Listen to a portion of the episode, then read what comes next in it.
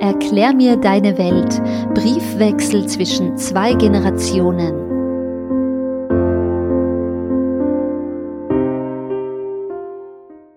Mein Brief vom 30. März 2023. Liebe Frau Herzberger, unsere Korrespondenz erfreut mich. Viele Ihrer Sätze bleiben mir im Kopf und regen mich zum Denken an. Jetzt zum Beispiel beim Äpfelschälen. Da mischt sich ja der Apfelduft auch noch ein. Ein Satz in Ihrem letzten Brief lässt mich nicht mehr los. Ich will den Halt nicht verlieren, schreiben Sie. Sie haben damit etwas getroffen, das auch für mich gilt. Je älter ich werde, umso mehr. Wo suche, wo finde ich Halt? Dort denke ich dann, wo ich mich selber zuwenden kann, wo ich berührbar und vielleicht sogar verletzbar bin. Dann spüre ich, dass ich nicht zu den Unerreichbaren gehöre. Das hat mir Peter Handke bewusst gemacht, wenn er in seinem Roman Die Obstdiebin beklagt, dass ihnen, den Unerreichbaren, oft schuldlos die Freude am Gottschönen versagt ist. Noch ein Wort zu Papst und Kirche.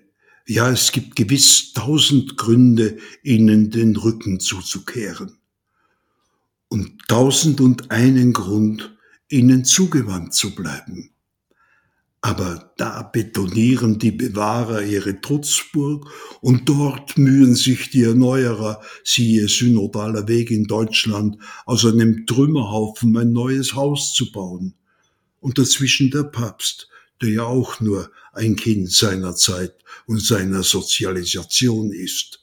Und dahinter die träge Flaute der Gleichgültigen. Was mich wirklich berührt, dass sie spüren, wie ihnen diese Institution das Licht zum Sehen nimmt.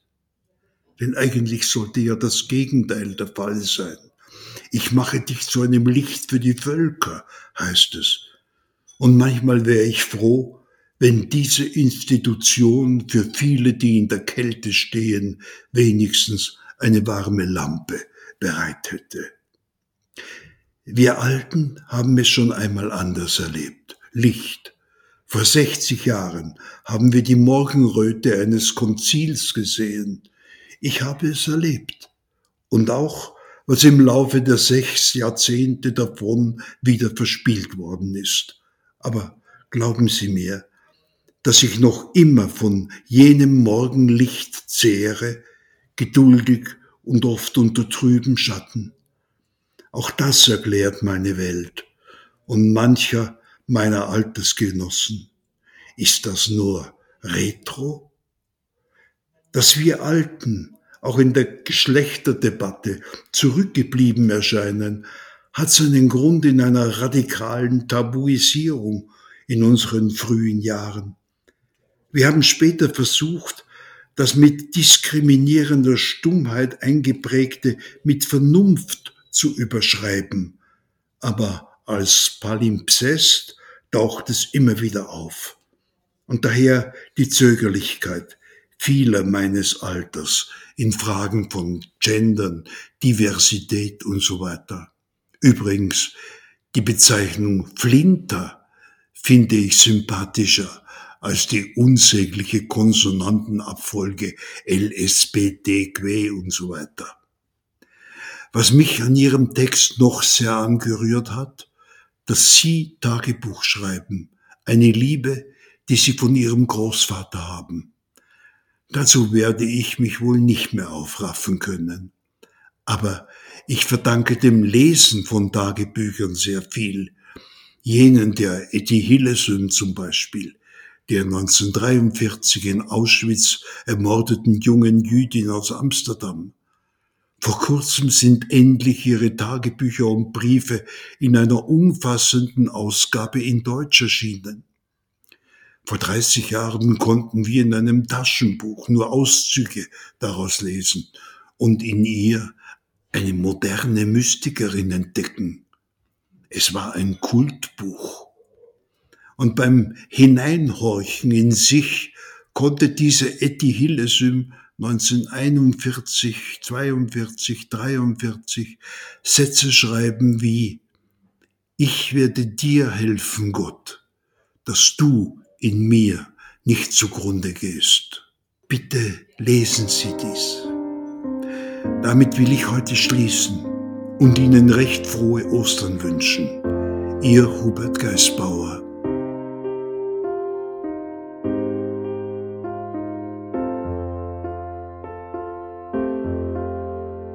Mein Brief vom 6. April 2023. Lieber Herr Geisbauer, ich grüße Sie mit verschnupfter Nase aus dem Flixbus. Auch wenn ich heute Gefahr laufe, als Suderantin abgestempelt zu werden, möchte ich den folgenden Teil meiner Welt gerne mit Ihnen teilen. Meine letzte Woche war turbulent. Für einen aktuellen Radiobeitrag zum Thema Nest bin ich ins Nest gefahren, ein 13-Seelen-Örtchen in Niederösterreich. Dort angekommen hat mich nicht nur der Schneeregen eiskalt erwischt, sondern auch die fehlende Freundlichkeit der Einheimischen. Gut, vielleicht lag ihre Skepsis an dem großen Mikrofon, mit dem ich die Landesstraße durch den Matsch entlang marschierte.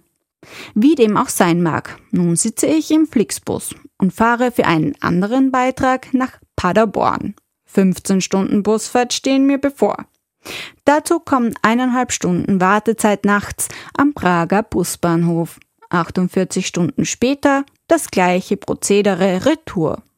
An meinen Beruf liebe ich, dass er mich dazu bringt, mich aus meiner Komfortzone zu bewegen. Nicht nur inhaltlich, sondern auch physisch. Gleichzeitig frage ich mich, ist es das wert? Emotional und ideologisch gesprochen, ja. Zum Beispiel, wenn ich mit Systemerhalterinnen über ihre prekären Arbeitsverhältnisse spreche. Wissen Sie, zwei Drittel der systemrelevanten Jobs werden von Frauen ausgeführt. Sie sind im Verkauf, in der Pflege, für Reinigungskräfte, als medizinische Betreuerinnen oder als Pädagoginnen tätig. Was sie verbindet?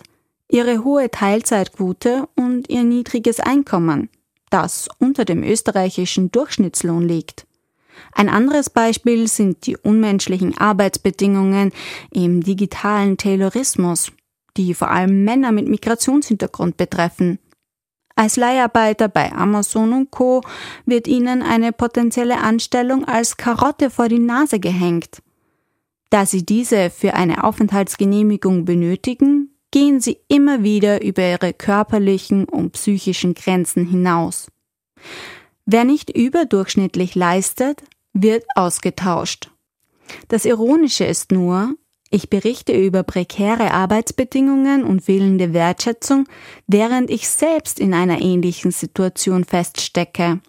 Um Journalistin zu werden, braucht man Geduld und Geld aber im Gegensatz zu anderen Berufen mit ähnlich herausfordernden Ausbildungsbedingungen, etwa Medizinerinnen oder Juristinnen, warten auf Journalistinnen keine gesicherten Arbeitsplätze oder finanzieller Ausgleich für die Strapazen.